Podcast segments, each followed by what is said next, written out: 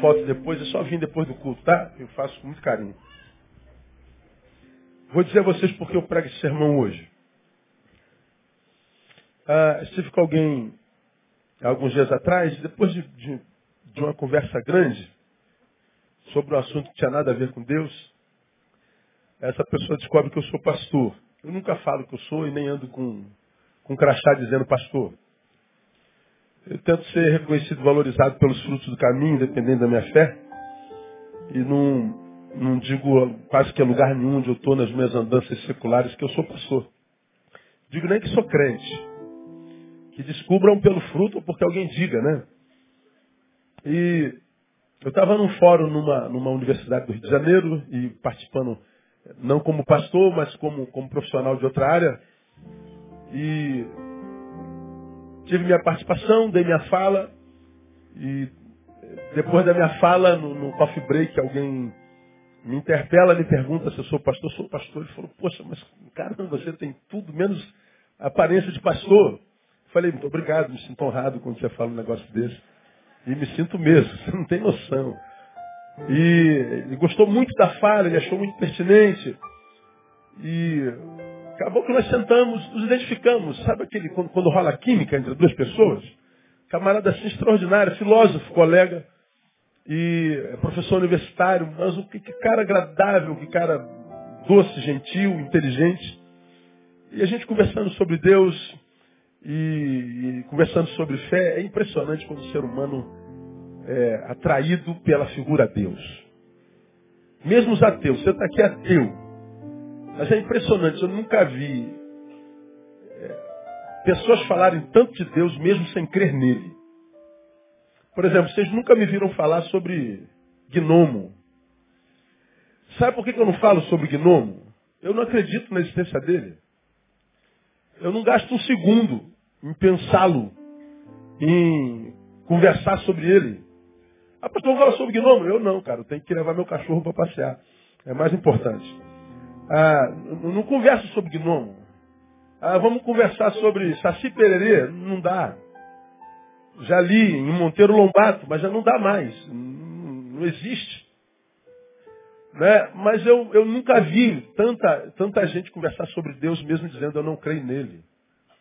Vê, nós vemos o ateísmo contemporâneo, faz do Papa do ateísmo, como Hawkins, escreveu um livro sobre Deus. O, agora tem a Igreja dos Ateístas, tem Fórum Ateu, e tudo para dizer que Deus não existe. Como eu já preguei aqui, né? Eu todo lado de cá sou, tenho fé em Deus. Ou seja, o crente tem fé na existência dele. Quantos tem fé na existência de Deus? Diga, glória a Deus. É o nosso caso. Eu tenho fé na existência de Deus. E o ateu tem fé na inexistência de Deus. Bom, com fé na existência ou fé na existência, tudo está em torno de Deus, não tem jeito. Eu acho mais congruência na fé. A não ser que você não discuta mais o assunto. Mas não tem jeito. Todo lugar que eu vou, eu ando muito pelo secular, coloca em agenda. Ah, quando descobrem que eu sou, ah, aspas, religioso, sempre vem pergunta sobre Deus. O que, que eu acho? Por quê? Como assim? E eu, eu nunca, eu nunca paro para falar de, de, nada.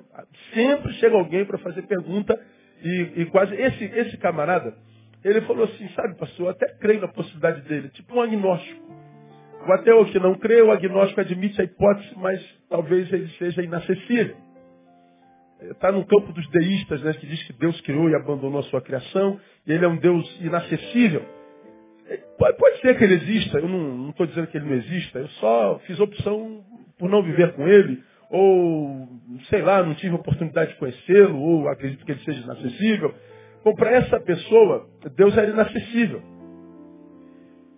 Se ele é criador disso tudo, então não é possível que um ser tão grande como, como esse seja acessível a um ser tão pulga como nós. A palavra que ele usou foi pulga. Eu acho uma boa palavra para nós. É possível que, que um ser que criou um troço desse tamanho, a gente tanto tempo acreditou que havia um universo, agora já existem multiversos e um maior que os outros, o nosso é um dos menores. Como que um, ser que criou um troço tão grande como esse pode se preocupar com uma pulga como a gente? E não é possível, então acho que esse Deus é inacessível. Aí nós conversamos por muito tempo, acabou o coffee break, voltamos para o fórum. Depois nós saímos para almoçar e a gente conversou. E eu acho que dali dá uma boa amizade. E eu vou tentar investir nisso porque o cara é muito bom. E o convidei para estar com a gente. Ele não está aqui, acredito que ele volte outras vezes, porque eu já sei que ele está ouvindo lá o que eu falo. E tomara que nasça um crente ali no nome de Jesus, né?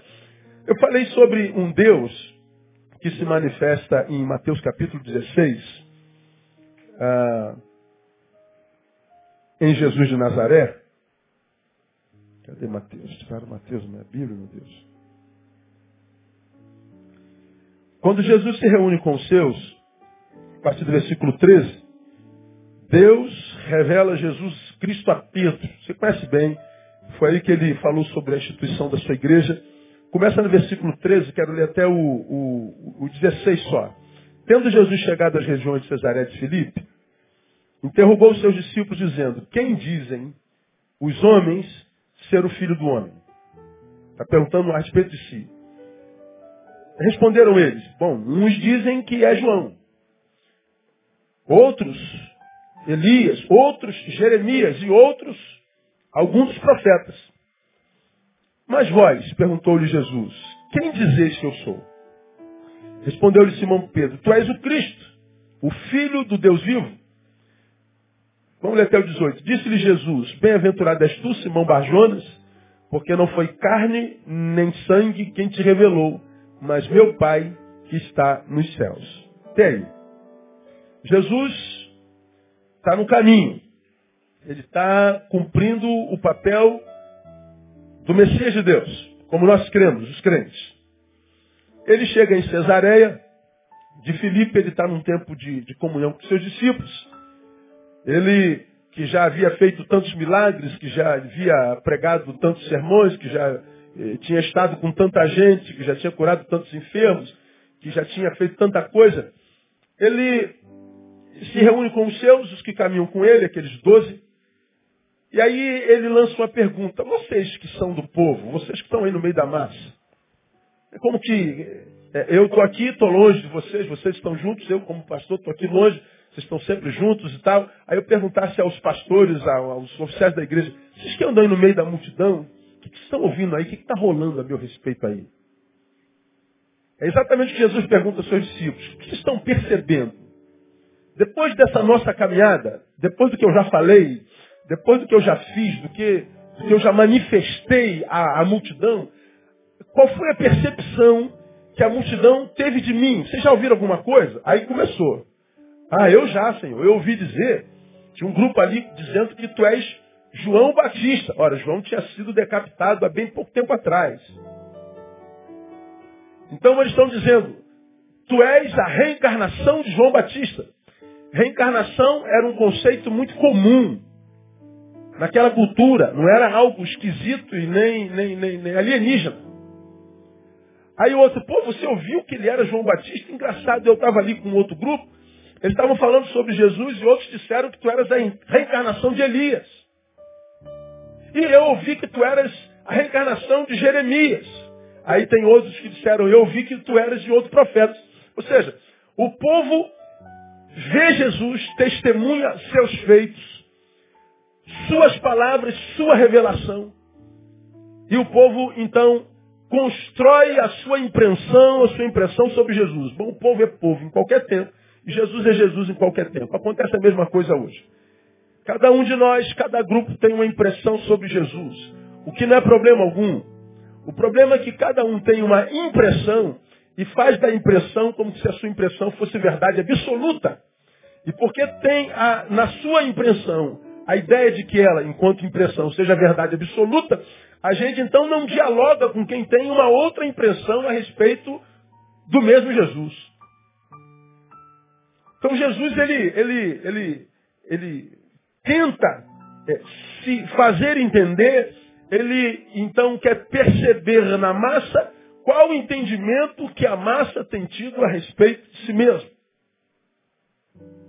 Aí Jesus, como percebe que a multidão não entendeu nada, que ele não tem nada a ver com reencarnação, ele não tem nada a ver com os profetas, nenhum deles. Ele particulariza a coisa. ele traz para dentro do grupo, diz assim, ah, como quem diz assim, eles não entenderam nada, né, gente? Depois de tanto fazer, eles não entenderam nada. E vocês, então? Deixa eu ver se vocês entenderam. Quem vocês acham que eu sou? Pô, levanta Pedro e diz, eu sei, tio. Diga lá, moleque. Tu és o Cristo, o Filho do Deus vivo. Jesus, então, olha para Pedro e diz, yes, acertou. Na mosca, Pedro, tu és o Cristo, o Filho do Deus vivo. Essa é a definição de quem é o Filho do homem. Você acertou. Aí Jesus continua o seu diálogo dizendo assim, sabe por que você acertou, Pedro? Não foi porque você é melhor do que a multidão. Você não acertou porque você é melhor que os outros onze. Você não acertou porque você é de uma estirpe superior na humanidade. Você sabe por que você acertou? Porque foi meu Pai que está no céu que revelou no teu coração. Jesus, ele, ele, ele, ele deixa algumas lições preciosas para nós que eu queria compartilhar com vocês bem rapidamente nessa noite a respeito de si mesmo. São três, e a primeira delas é, esse texto deixa claro, ou revela a realidade de um Deus que quer ser conhecido. O texto revela a realidade de um Jesus, de um Deus em Jesus que quer ser conhecido. Quando Jesus diz assim, que dizem os homens ao meu respeito? Jesus não tem dúvida a respeito de quem ele é, o enviado de Deus. Ele não tem dúvida, ele não tem crise de identidade. Ele não, ele sabe o que ele está fazendo, ele sabe para quem encarnou, ele conhece a sua missão, ele sabe a cronologia da sua missão, ele não tem nenhuma dúvida a respeito de si mesmo. E sabe também, porque não tem crise de identidade, que o que pensam dele não mudará o que ele é em essência. Ele não pergunta o que, que estão dizendo de mim porque ele está querendo é, ser amado, porque ele tem crise de afetividade, porque ele tem dúvida a respeito de si mesmo, porque vai mudar a forma dele cumprir. Não, não, não. Ele sabe quem é. Ele quer saber se o povo tem percepção para entender plenamente quem ele é. Quando Jesus pergunta, que dizem os homens ser o filho do homem? Filho do homem é uma designação que temos na profecia, na Bíblia inteira, específica para a figura do Messias. O Messias é aquele que desde o Gênesis até Malaquias era, era, era profetizado, era vaticinado, era, era sobre ele é, falado, que viria para redimir Israel. Filho do homem é uma designação específica para o Messias. Então, quando Jesus diz o que dizem os homens ser o filho do homem, Jesus já está dando uma dica, porque nunca antes desse tempo essa designação, filho do homem, foi dada a qualquer outro homem. Jesus dá a si mesmo. Jesus está dizendo, eu sei quem eu sou. Mesmo que vocês nunca discernam, eu sei quem eu sou.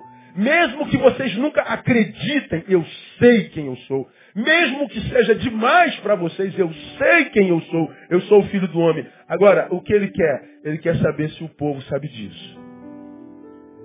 Porque até para isso ele se revelou, para ser reconhecido. Portanto, Jesus não é um Deus, é, como ouvi, ah, tão, tão, tão, tão distante da sua criação, tão, tão, tão, tão, tão maior do que aquilo que fez, que não cabe num, na, na sua própria criação. Ele é um Deus, como diriam os teólogos, transcendente apenas, ou seja, um Deus que é, criou, mas transcende ao criado. Não, a Bíblia diz que ele é transcendente, mas também imanente. Ele está dentro da própria criação. Ele a fez, ele pode governá-la de fora, mas ele também pode ser com ela. É um Deus imanente.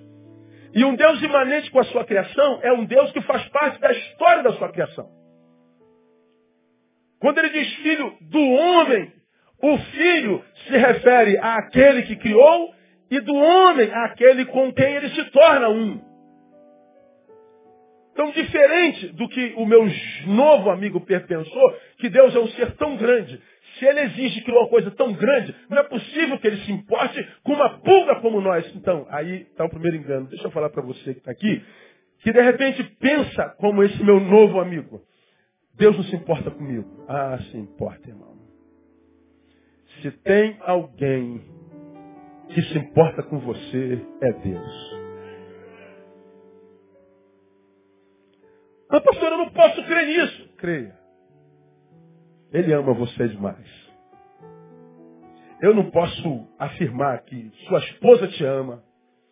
Não conheço nem você nem tua esposa. Eu não posso afirmar que teu marido te ama. Eu não posso afirmar que teu pai te ama, que teu filho te ama. É isso eu não faço a menor ideia. Quem pode discernir isso, né? Falei hoje de manhã, você acompanhou pela televisão, o pai que para se vingar da esposa, entrou em casa com uma arma, tocou a campanha da própria casa, o filho viu, é o pai, abriu. Quando abriu, o pai deu um tiro no peito do próprio filho. Correu para o quarto para matar o outro filho, acertou a perna dele, o filho correu.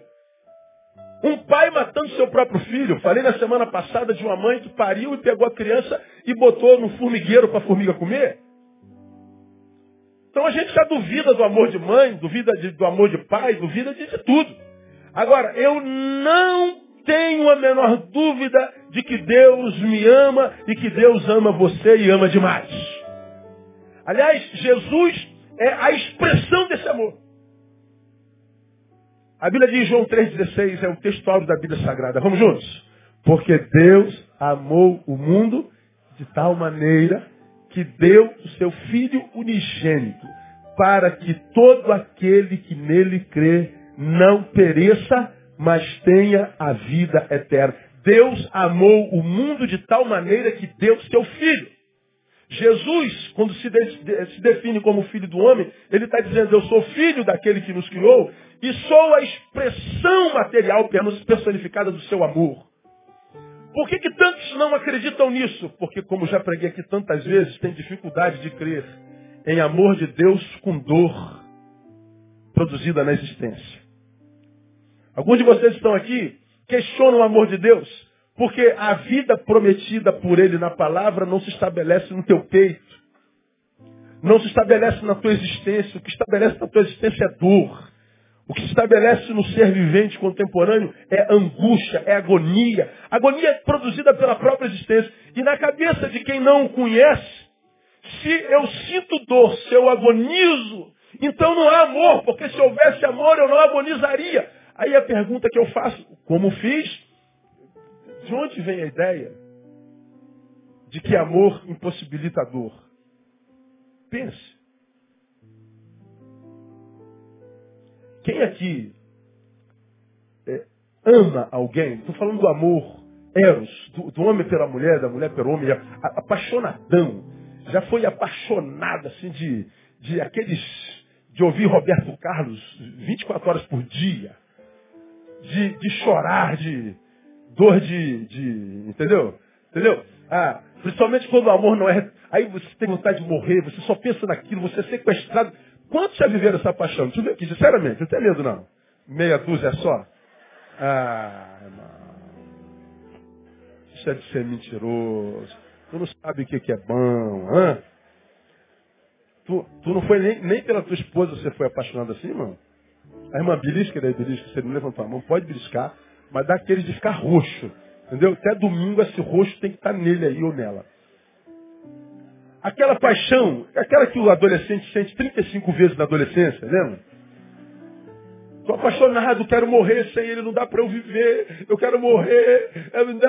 Aquela paixão que ao mesmo tempo que, que gera um sabor na vida maravilhoso, gera uma dor desgraçada. Parece que quando esse, essa paixão não é retribuída, parece que arrancaram um pedaço de nós, a vida perde sentido, nada mais vale nada, nada mais tem sentido, a gente só quer aquilo, é uma paixão arrebatadora. Ao mesmo tempo que é saborosa, a gente quer estar ligado ao outro, à outra, o tempo inteiro.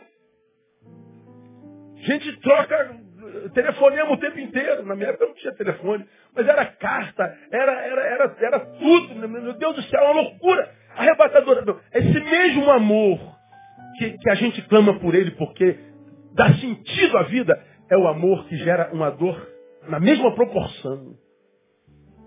O amor não impossibilita dor, pelo contrário, muitas vezes é por causa dele mesmo que a dor se estabelece no peito. Ora, você é pai. Se você pudesse, como pai ou mãe, você não permitiria jamais que o seu filho sentisse dor. Porque você morreria pelo seu filho, pela sua filha. E morreria com prazer. Você trabalha, se esfola para que seu filho não tenha que passar pelo que você passou. Mas responda para si, consegue livrar seu filho de todas as dores? Não dá. Porque a dor faz parte da existência. Faz parte do pacote, é inerente à existência. É inerente à vida. Não tem como não sentir dor. Aí, se eu não entendo a realidade da dor na história, na vida, eu quase sempre, porque não aprendi a lidar com a dor, eu traduzo para Deus a culpa da dor que eu sinto. Lembra da morte do, do cantor agora, que morreu? Eu citei isso aqui, se eu não me engano, uns dois domingos atrás. Quando o pai soube que ele morreu, o pai deu entrevista e falou assim, será que existe Deus mesmo? Depois ele desfez tal. Mas por que, que na hora da dor, da angústia, só quem perdeu o filho sabe o que, que é isso? A gente não consegue imaginar isso. No momento que ele descobre que seu filho está morto, ele diz, será que existe Deus? Por quê?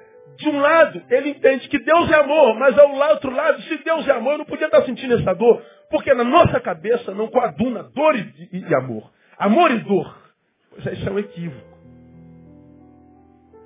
Tomado pela dor, nós, revoltados, nos desconectamos de Deus, com o qual tivemos uma relação até boa, até o momento da dor. E por causa da dor nós nos desconectamos e vamos sendo sequestrados pela dor, pela adversidade, pela angústia. E muitas vezes ficamos tão longe de Deus que a gente já não consegue mais percebê-lo. Como aquele, como aquele garotinho né, que perguntou para o pai, pai, qual é o tamanho de Deus? Aí o pai falou assim, depende, filho. Como que depende? Passou um avião. E o pai disse, está vendo aquele avião? Para alguns, Deus é do tamanho daquele avião. Mas, mas Deus, pai, mas é muito pequenininho. Aí o menino tentou me dizer assim, ó. Caramba, pai, mas é muito pequenininho. Aí o pai, não, filho. Deixa eu te levar no lugar. O pai o levou no aeroporto, o colocou do lado do avião. Aí o filho olhou para aquele monstro, aquele Boeing. Aí o pai falou assim, tá vendo esse avião aqui, filho? É aquele que você viu que não deu nem para você medir.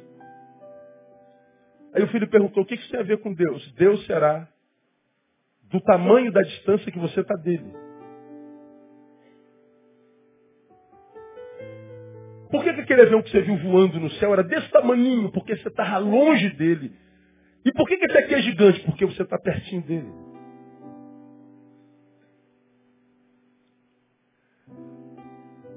A visão que nós temos de Deus, a, a, a, definição que nós damos a Ele, depende da distância que nós estamos dele.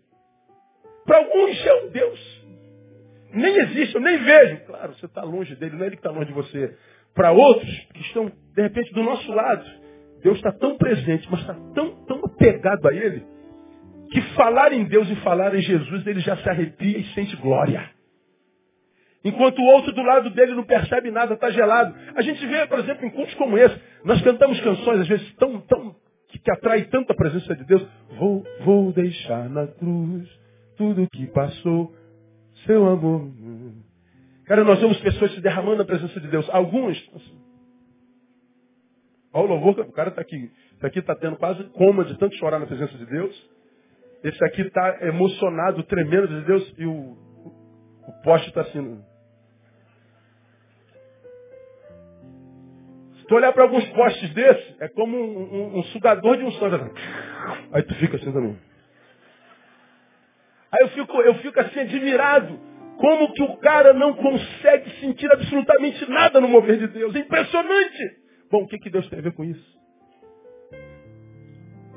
Ver o outro se alegrando na presença dele prova que ele está passando no nosso meio. Mas olhar para o outro dá a sensação de que Deus nem existe. Porque a pessoa não consegue ser tocada por um centímetro da presença de Deus. E Deus não tem nada a ver com isso. Porque a relação que nós temos com Ele será a proporção da distância que eu, nós estamos dele. Agora, esse texto, quando eu vejo Jesus dizendo, eu sou o Messias, eu sou ungido de Deus, eu sou a personificação de Deus. Bom, eu estou falando de um Deus que se encarnou e encarnou por amor, porque se preocupou com a sua criação. Ele é um Deus que se importa comigo, se importa contigo. Ele é um Deus que é, não criou a, a, sua criação e o abandonou. Pelo contrário, é um Deus que se importa com ela e um Deus que quer o melhor dela é, e por isso quer ser conhecido por ela. Deus, como eu já preguei aqui no passado, é um Deus muito fácil. Deus é fácil, fácil. Difícil sou eu, cara. Difícil é falar comigo. Difícil é falar com teu chefe, falar com teu patrão. Difícil é falar com um poderoso desse da vida. Mas com Deus, Deus está todo aí para você. Catuca alguém falou assim, Deus é facinho, cara. Pensa num, num cara fácil. É Deus.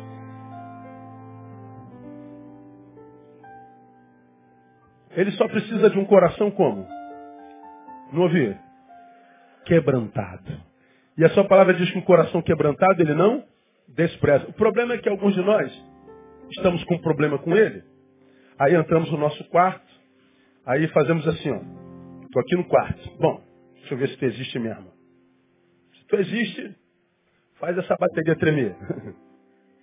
Me prova que tu existe. Olha a soberba. Se tu existe, me dá um sinal. Deus não precisa provar nada para você. Você precisa provar para ele. Qual o tamanho da tua fome, cara? Eu já falei sobre isso aqui. Bom, a, a gente come a proporção da fome que a gente tem. Tem gente que vive com fome, cara. Come feito um, um ser humano que come muito, como eu digo. E outros comem. É o meu caso, como pouco. Minha dieta é para crescer. Aí o cara passa a dieta para eu comer, eu não como nem um terço do que ele come. A minha esposa fala assim, ah meu Deus, essa unção passa?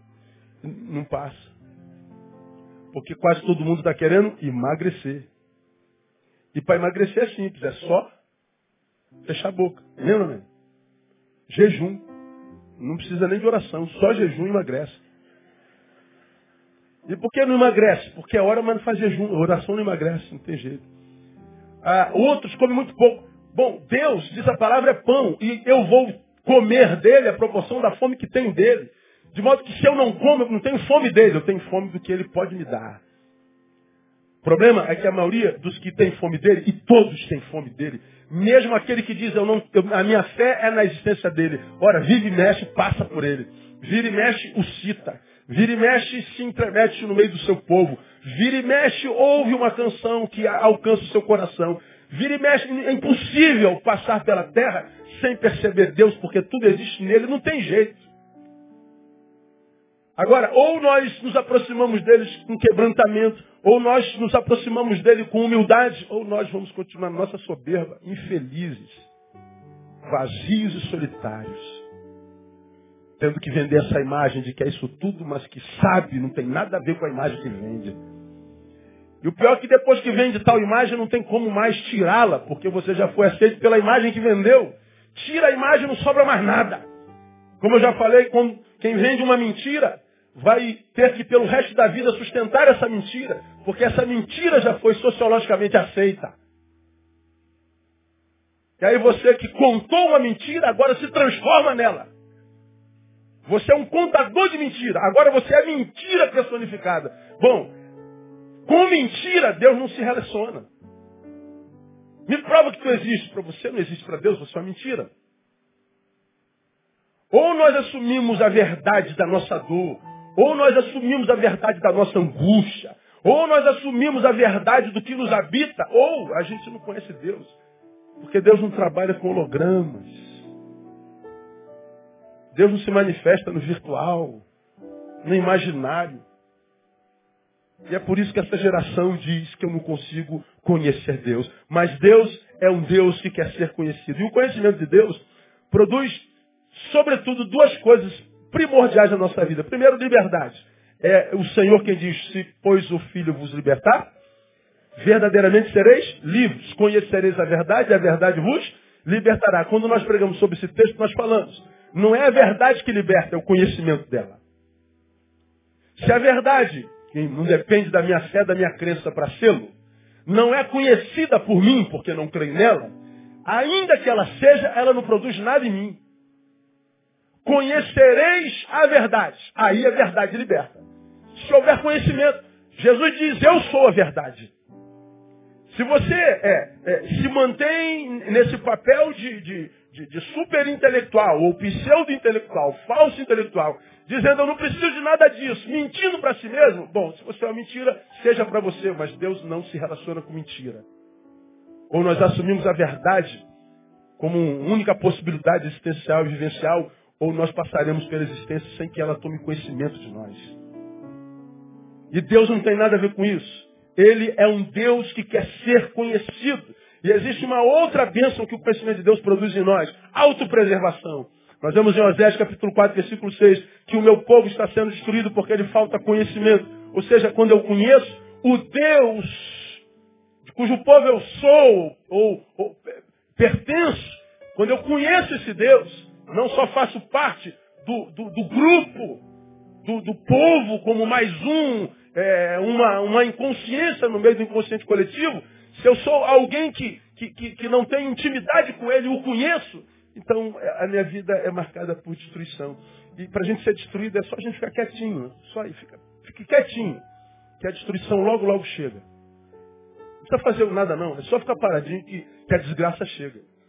É para não ser tomado por desgraça que a gente tem que se movimentar, que a gente tem que viver com sabedoria. Então esse texto revela a realidade de um Deus que quer ser conhecido. Mas tem uma segunda lição que eu compartilho com os irmãos. Milagres não revelam, em essência, aquilo que Jesus é. Está no texto? Está. Jesus curou. Pensa. As curas que Jesus operou no caminho o cego, o homem da, do, do, tanque de Betesda, tanto, tantos, tantos milagres, a filha de Jairo, a, a sogra de Pedro. A, quantos milagres Jesus não fez de cura? O coxo de nascença, não, não tem cura. Jesus curou o homem. Jesus é, fez mais o que? Jesus salvou, Jesus andou sobre as águas. Jesus acalmou tempestade, Jesus multiplicou pães, Jesus ressuscitou mortos. Ninguém fez o que Jesus fez. Mas depois de ter feito tudo isso, ele entende que nada disso foi suficiente para que o povo discernisse. Ele é um profeta. Ele é Elias, é Jeremias. O que Jesus ensina? Ele não é conhecido através de milagres. Ou seja, eu posso ser alvo do milagre de Deus e ainda assim continuar um estranho para ele. Ou seja, você pode participar das campanhas dos evangélicos do Brasil e você pode até alcançar um milagre. Não quer dizer que você conhece a Deus. Naquela época, pessoas receberam seu morto, seus mortos de volta. Receberam a saúde que era impossível de volta. Eles viram Jesus agindo sobre o homem, sobre a natureza, sobre o tempo. E ainda que Jesus tenha manifestado desta forma, eles não conseguiram discernir quem é Jesus. Então eu posso ser alvo da sua bênção, eu posso ser alvo do seu milagre, mas ainda assim ser visto por ele como um estranho. E até hoje, até hoje, há alguns que acham que é, é, ele não é o Messias, que ele não é Deus, que ele não é filho de Deus. Alguns acham que ele é só um curandeiro. Bom, a maioria dos evangélicos acha que ele é só um curandeiro. Deus tem uma cura para você, uma cura para você, uma cura para você. Como alguém que há bem pouco tempo atrás me perguntou, pastor, é, todo lugar que eu vou só se fala em cura, eu não tenho doença nenhuma. Tem nada em Deus para mim? Claro que tem, filho. Todo lugar que eu vou é só prosperidade, prosperidade. Eu sou um homem que já estou abastado. Eu não tenho necessidade de nada. Deus não tem nada para mim? Claro que tem. Mas é porque a gente é, cisma Jesus, né? Ou ele é um curandeiro, outros acham que ele é um gênio da lâmpada. Que a gente faz três pedidos e ele satisfaz o nosso desejo. Ele é uma fonte de desejos. Aí, se ele não realizar o meu desejo, então não creio mais nele. Ele não é Deus. Por quê? Porque esse Deus, gênio da lâmpada, como eu já preguei aqui, não existe. Isso é invenção da cabeça humana. Isso é uma invenção do necessitado. O Jesus curandeiro é uma invenção do necessitado. Jesus guarda-costa. Se eu estou em Deus, eu estou com o corpo fechado. É, tá, cara, eu ouvi isso. Aí eu, eu não consegui ficar calado. Eu falei assim, você, desculpa, eh, tem corpo fechado? Tem. Menos para gordura, né? Aí ele ficou bravo comigo, irmão. Tem corpo fechado. Pois é, aí você que tem corpo fechado, uma adversidade te alcança e a tua fé vai para o lixo. Porque você acreditou que Jesus é um guarda-costa. Ele não permite que nada me aconteça. Eu estou blindado. E nada vai me alcançar. Eu não sei de onde você tirou isso. Jesus é só o iluminado. Jesus é mais um profeta no caminho. Isto é, não entenderam até hoje quem é Jesus. Por que, que não entenderam até hoje? Mesmo que nós tenhamos dois mil anos de história. Porque os milagres não são suficientes para revelar o que Deus é. Os milagres não são suficientes para revelar o que Jesus é para nós. Nós temos dois exemplos práticos na Bíblia Sagrada. Quer ver? O primeiro no poço de Betesda, está em João capítulo 5, não precisa abrir que eu falo para você. Tinha um homem que estava lá há 38 anos esperando que as águas se movessem para ele ser curado, porque ele via que de vez em quando um anjo descia, balançava as águas e quem tocava na água era curado. Só que ele era aleijado. Toda vez que ele estava ali, a água mexia, até ele chegar, chegava um que tinha um problema que não era o aleijamento, ou a paraplegia, e era curado na frente dele, ele estava há 38 anos. Jesus aparece diz o texto que ele não sabe quem é Jesus. Mesmo assim, Jesus olha para ele e diz assim, a tua fé te salvou. Jesus curou um camarada que nem sabia quem era ele. Mas que por causa da postura de fé, revelada em 38 anos, em esperança, porque eu ainda não fui curado, mas eu não tenho a menor dúvida de que a cura é uma realidade porque eu estou vendo. Então eu vou continuar aqui esperando, eu morro aleijado, mas eu não desisto de crer na minha cura. Jesus aparece, não é a água de Betesda que vai te curar, quem vai te curar é a água da vida. Jesus vê uma postura de esperança no coxo. Um estranho. Mas tem uma outra lição. Nós temos aquela palavra que ele libera aos falsos profetas de Mateus capítulo 7, que diz que no nome de Jesus eles profetizaram. No nome de Jesus eles expulsaram demônios. No nome de Jesus eles fizeram milagres e ainda assim Jesus diz: Eu não conheço vocês. Conheço um doente que não me conhece, mas no qual eu vejo esperança. Mas ainda que vocês façam milagres, eu não tenho nada a ver com vocês. Veja, não é por produção. É por disposição de alma. Aos olhos dos homens, os milagreiros de Mateus capítulo 7 eram cheios da unção e do poder de Deus. Aparentemente glorificavam o nome de Jesus. Jesus diz: os seus feitos não me impressionam, porque eu sei que vocês carregam dentro de si morte. Eu não conheço vocês, apartem de mim. E aqui está um homem coxo, um fracassado, um abandonado, um pobre coitado, miserável. E Jesus diz: fica de pé. Por causa da disposição de alma.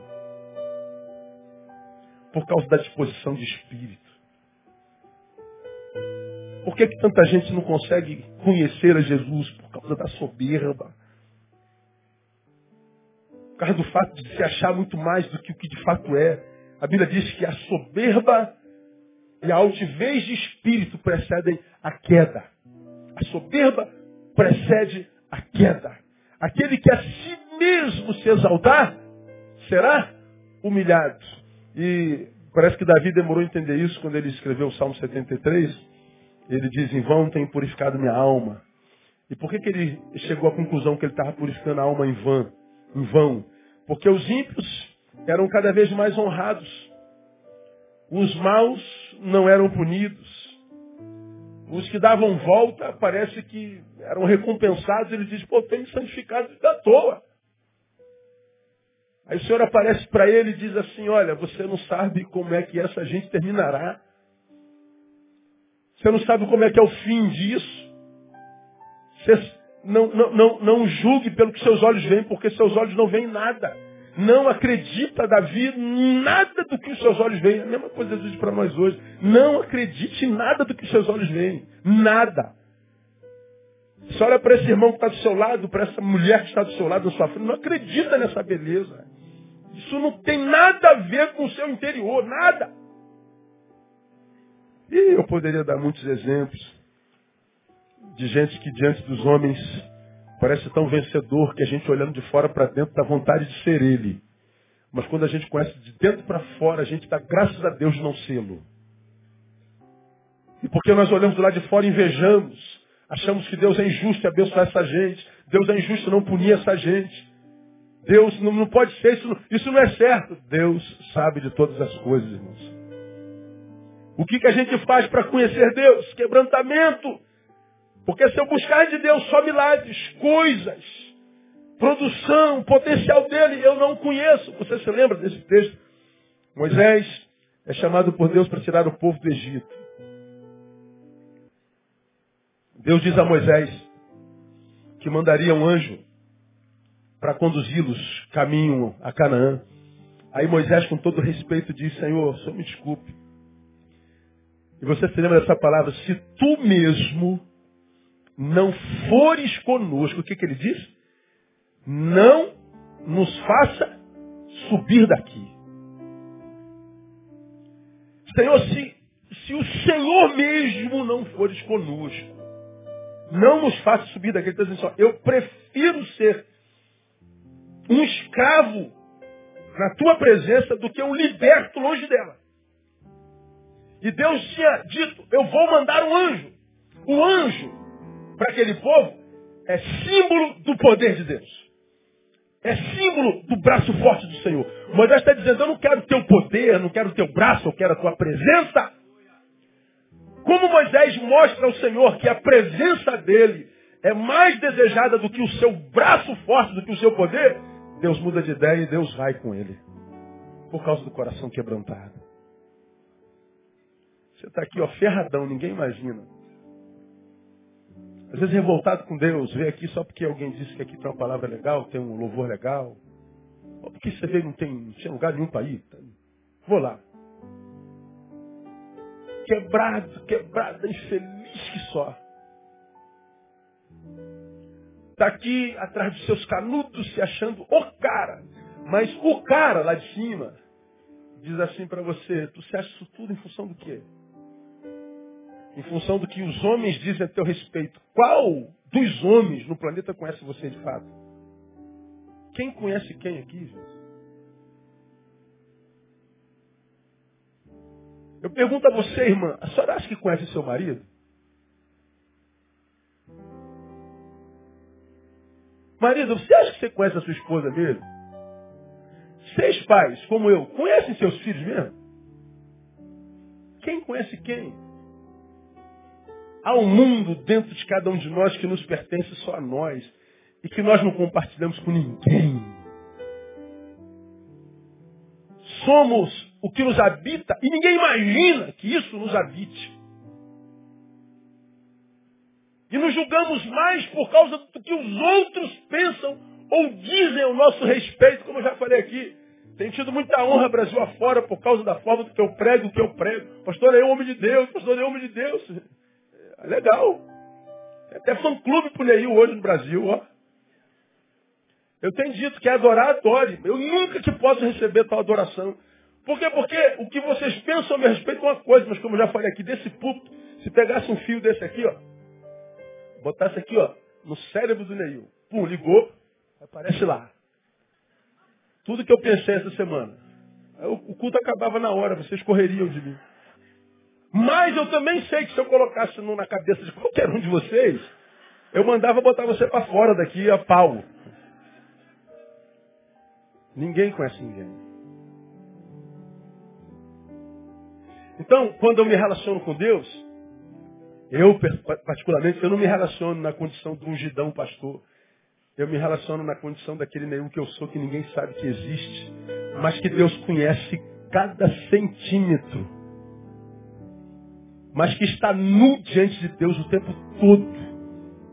E que não consegue enganar Deus nem um segundo da sua própria existência. Que não ilude Deus porque eu entro no quarto e oro com palavras rebuscadas Deus, tu sabe que eu não mereço isso. merece, irmão. Tu merece. Você não é tão bom quanto você pensa, não. Você sabe disso. Só não é honesto no teu diagnóstico. Agora, quando a gente entra com honestidade no quarto e diz, Deus, miserável homem que sou, Não pense que teu Deus vai se escandalizar, porque ele já sabe que você é isso. O que ele não sabe é se você sabe que você é isso.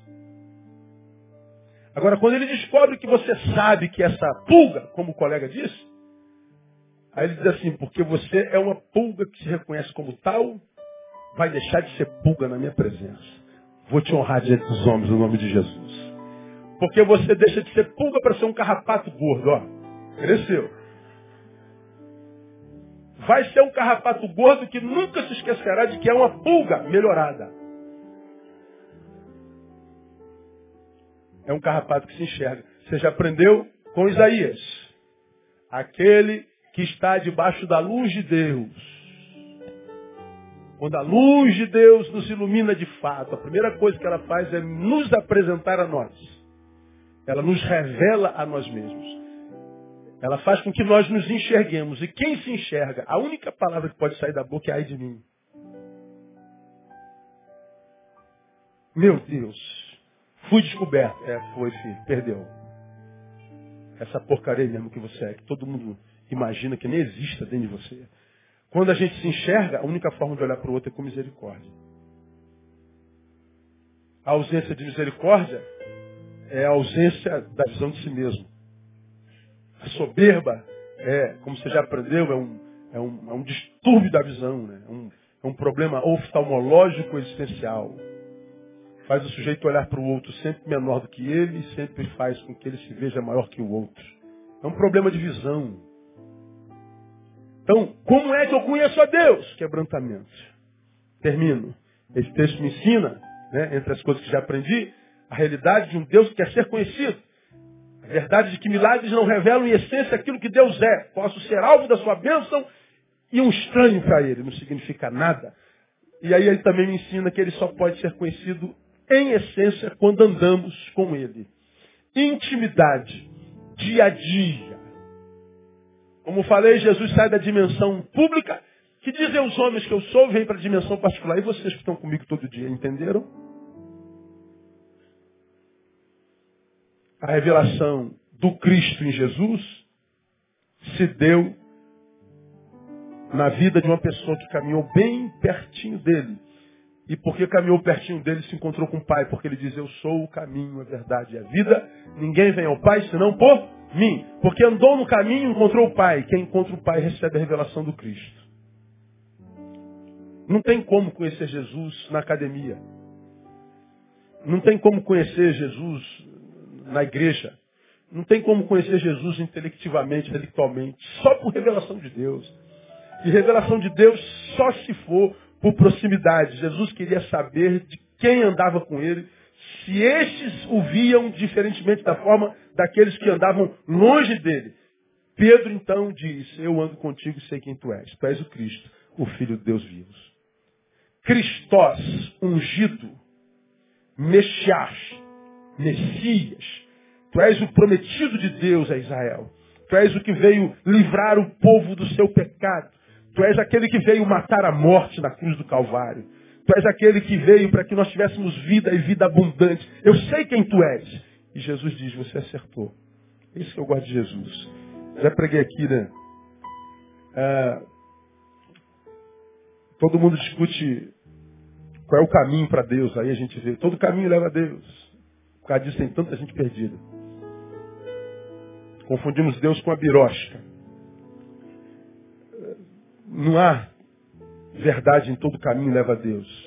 O que é verdade? Cada um diz o que é a verdade, né? Hoje ela não é mais absoluta.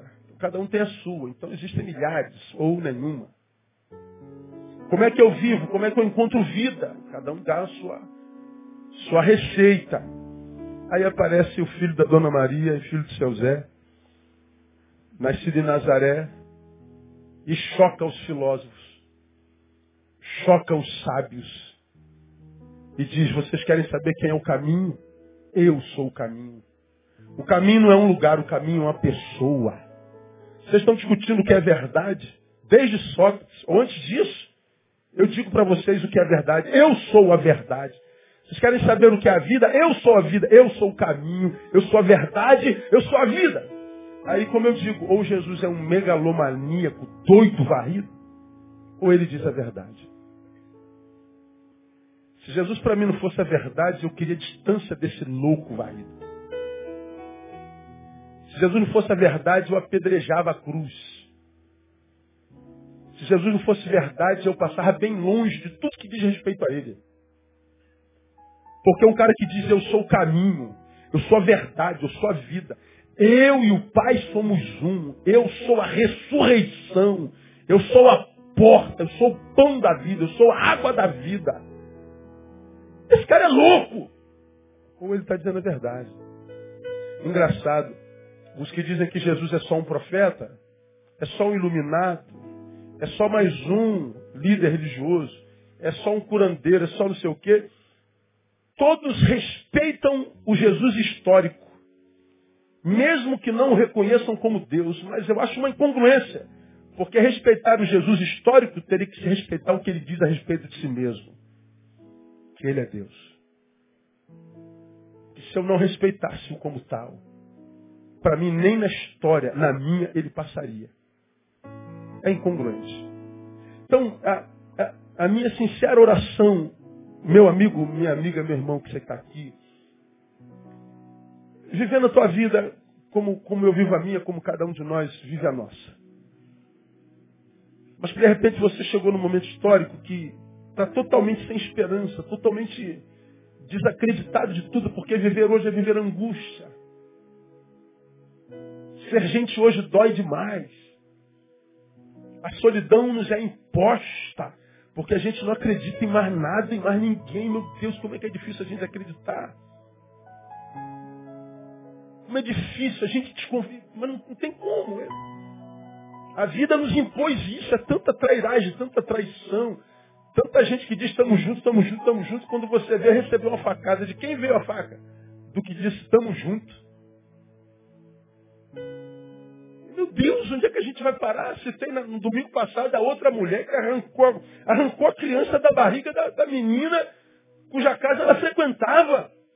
Como é que alguém pode pegar uma faca, abrir a barriga e tirar uma criança? Meu Deus, que, que, que loucura é essa?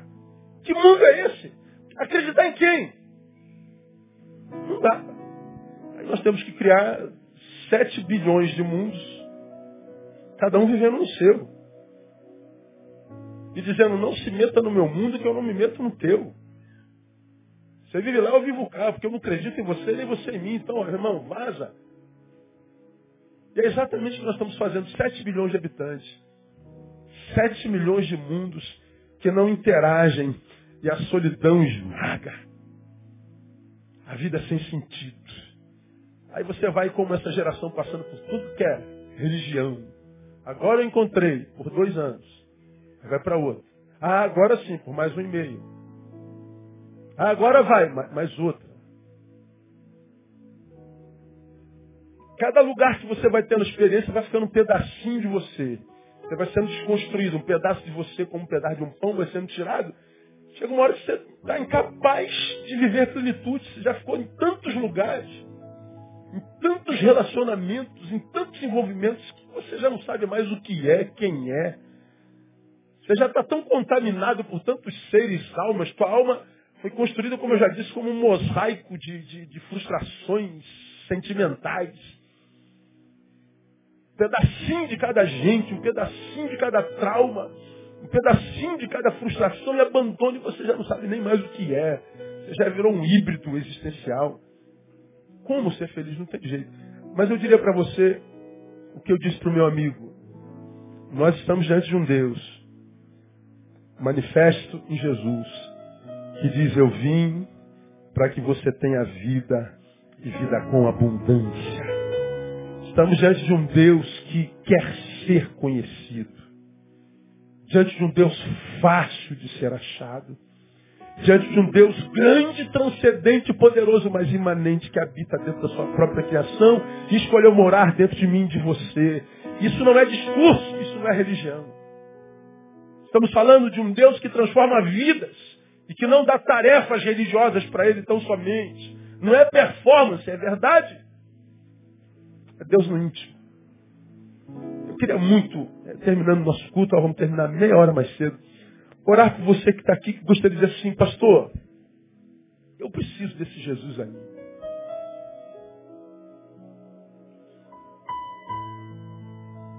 Eu sou esse cara aí que o senhor conversou, que até acredito que ele possa existir, mas eu não posso acreditar que ele, que ele se importa com a gente. Olha, olha como é que está isso.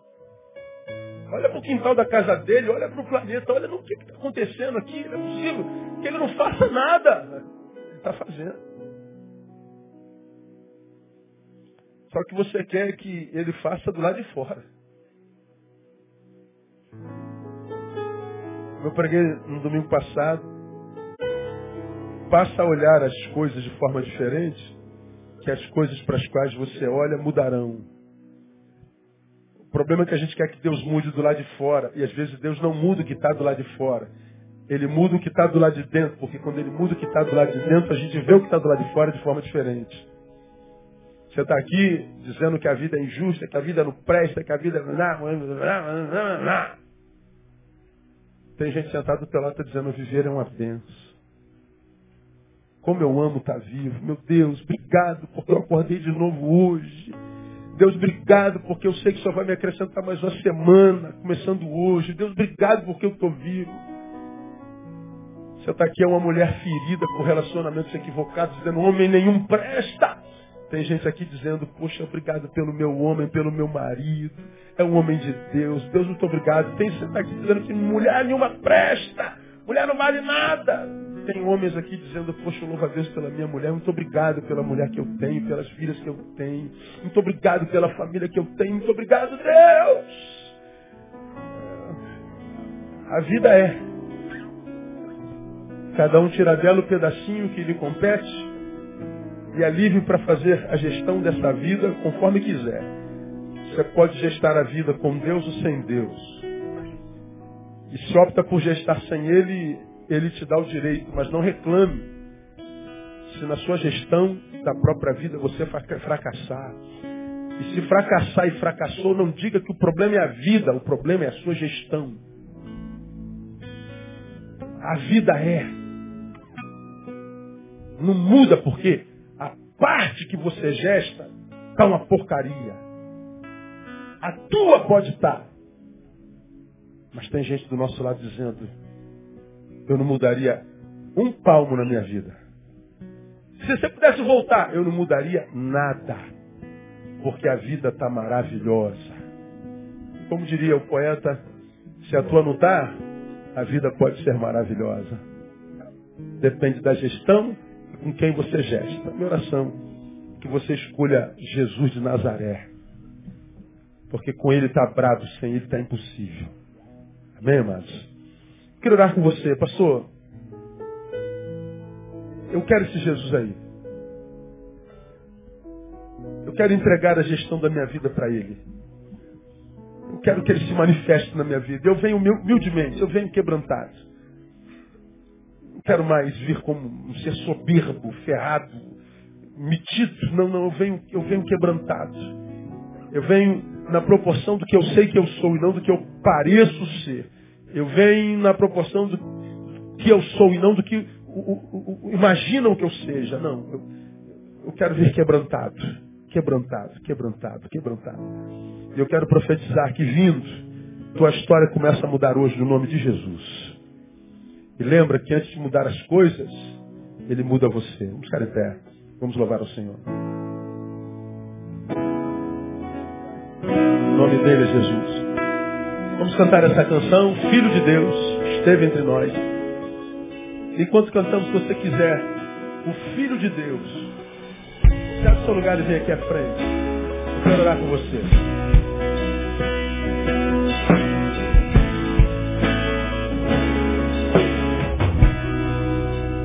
Filho de Deus, esteve entre nós, trazendo seu reino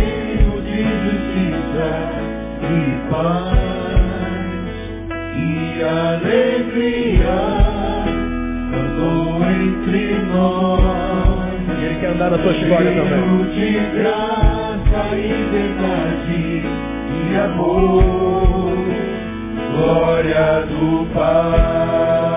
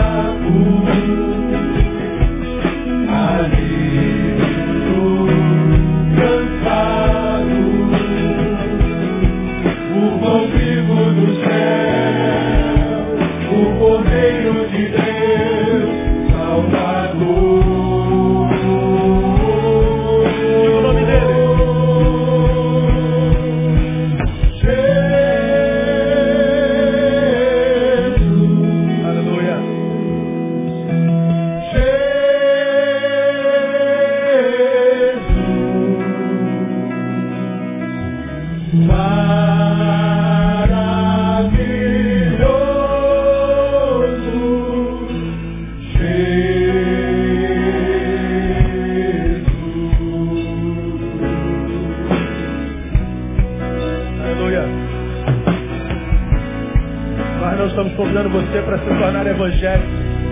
Estamos convidando você para se entregar a Jesus.